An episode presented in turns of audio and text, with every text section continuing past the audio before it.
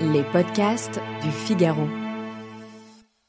Faut-il écrire oignon O-I-G-N ou oignon O-G-N Les deux formes sont acceptées. Faut-il préférer une orthographe plus fidèle à l'étymologie du mot ou bien opter pour l'approche la plus phonétique possible? Le débat remonte, mais a-t-il été complètement tranché? Un tract rédigé par un collectif de linguistes atterrés le 25 mai dernier chez Gallimard demande d'aller plus loin dans la réforme de l'orthographe. Sommes-nous forcés d'écrire à la plume, de lire à la bougie? Et pourtant, partout, on nous impose de lire et d'écrire avec une orthographe de 1878, oui, 1878, écrivent-ils dans une tribune du Monde. La faute de la baisse du niveau revient pour eux à l'orthographe française, qui ne serait pas toujours logique ni étymologique. Je suis Victoire Lemoine, journaliste au Figaro, et aujourd'hui dans Le Moment des mots, je reçois Gabriella Parussa pour parler de cette évolution lente, progressive de l'orthographe. Bonjour Gabriella Parussa. Bonjour. Vous êtes professeur de linguistique et philologie à la faculté des lettres de Sorbonne Université, spécialiste d'histoire de la langue française. Est-ce que vous pouvez revenir pour nous sur ce qu'est vraiment l'orthographe? L'orthographe a-t-elle toujours fait l'objet de normes prescriptives en France? Oui, euh, l'orthographe n'a pas toujours fait l'objet d'une norme. Euh, au contraire, pendant plusieurs siècles, on a écrit sans que l'on dise de manière très claire qu'on écrive les règles orthographiques. Ce qui veut dire que pendant des siècles, ça a bien fonctionné comme ça. Et puis, à partir de, du XVIe siècle et des premiers débats orthographiques, on a commencé à s'interroger sur la définition d'une norme et petit à petit, voilà, on a établi les règles que nous connaissons aujourd'hui. Ça a été un, long cheminement de plusieurs siècles. On a beaucoup hésité entre une approche phonétique et étymologique. Qu'est-ce qu'on a fini par privilégier le plus souvent?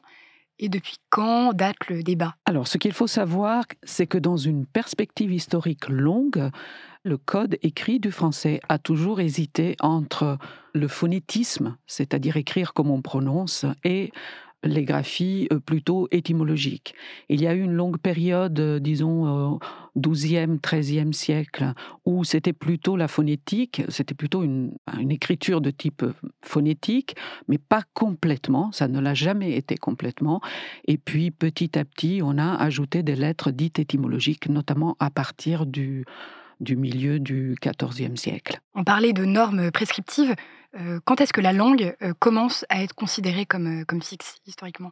Vous voulez dire la langue ou le code écrit? Parce que ce sont deux choses différentes, il faut distinguer, mais en tout cas, on commence la grammatisation du français, c'est-à-dire le moment où on écrit des grammaires du français commence au XVIe siècle même s'il existait déjà des petits manuels, euh, mais qui étaient faits pour les étudiants étrangers, pour les Anglais notamment, 15e siècle par exemple, et même un, peu avant. Donc les grammaires commencent à cette époque-là, une véritable euh, norme orthographique se met en place à partir du XVIe siècle, mais il y a encore euh, des, euh, des débats qui vont continuer tout au long du XVIIe et du XVIIIe. Et je dirais que la norme telle que nous la connaissons aujourd'hui date, daterait plutôt de la fin du XIXe siècle. Par rapport à la baisse du niveau, maintenant, euh, selon le baromètre du projet Voltaire publié en, en 2019, seuls 56% des 15-25 ans maîtrisent en moyenne les règles de l'orthographe.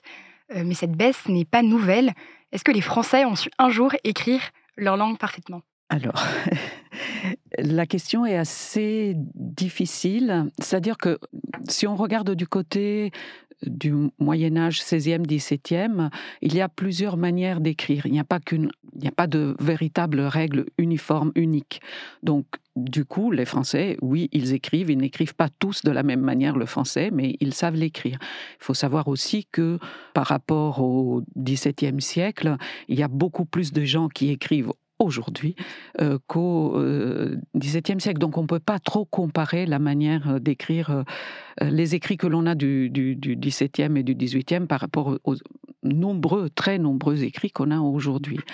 Vous faisiez référence aux tests qui ont été faits depuis, depuis longtemps sur la, maîtrise de l'orthographe. C'est vrai que depuis 87, on remarque une baisse dans le niveau orthographique et que donc il est souhaitable que l'on prenne la mesure de cette baisse de niveau et qu'on qu'on essaye d'améliorer le niveau euh, des connaissances de l'écrit, de la capacité à maîtriser euh, l'écrit euh, en français. Est-ce que vous, qui êtes professeur, vous pouvez nous donner quelques causes justement de cette baisse continue? C'est très difficile de savoir. Euh, certains évoquent le fait que on accorde beaucoup plus de temps à d'autres matières, à d'autres savoirs, et du coup, on fait moins d'exercices. Ce que l'on constate et qui est peut-être le plus pas inquiétant, mais qu'il faudrait essayer de résoudre, c'est que actuellement, les fautes les plus courantes sont des fautes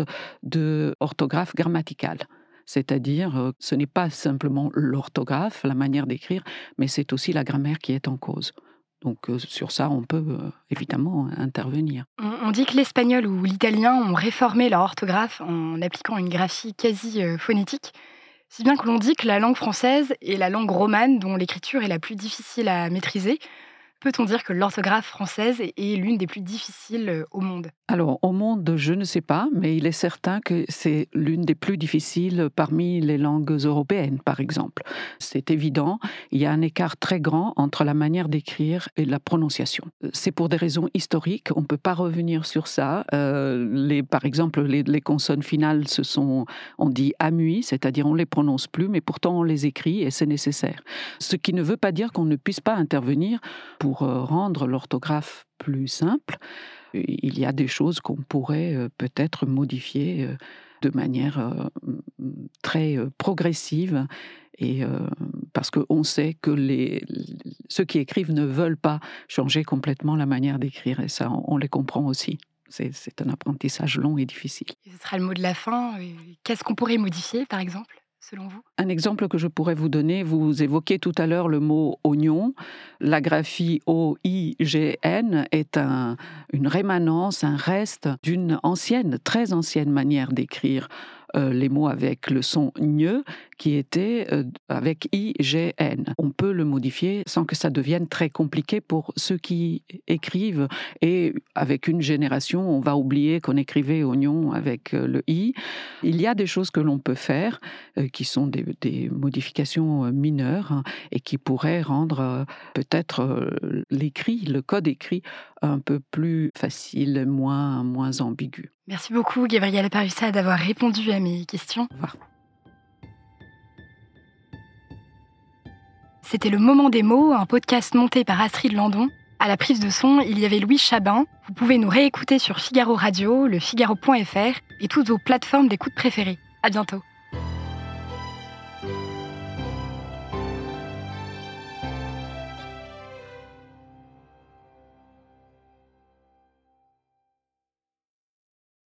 Nos ados ont vu tous les Miyazaki. Ils rêvent qu'on les emmène au Japon. Alors je vous donne rendez-vous au musée Ghibli à Tokyo, où vous serez transporté dans l'imaginaire du studio. Incroyable. Mon mari, lui, rêve de s'immerger à fond dans la culture nippone. Après un cours de dessin manga avec un artiste, je vous propose d'assister à une cérémonie du thé. Waouh. Et pour une expérience unique jusqu'au soleil levant, je vous ai réservé une nuit dans un joli ryokan avec un dîner traditionnel. Je nous y vois déjà. Avec Marco Vasco, ne rêvez plus, vivez votre voyage l'esprit libre. Au rendez-vous sur marcovasco.fr pour imaginer votre prochain voyage sur mesure.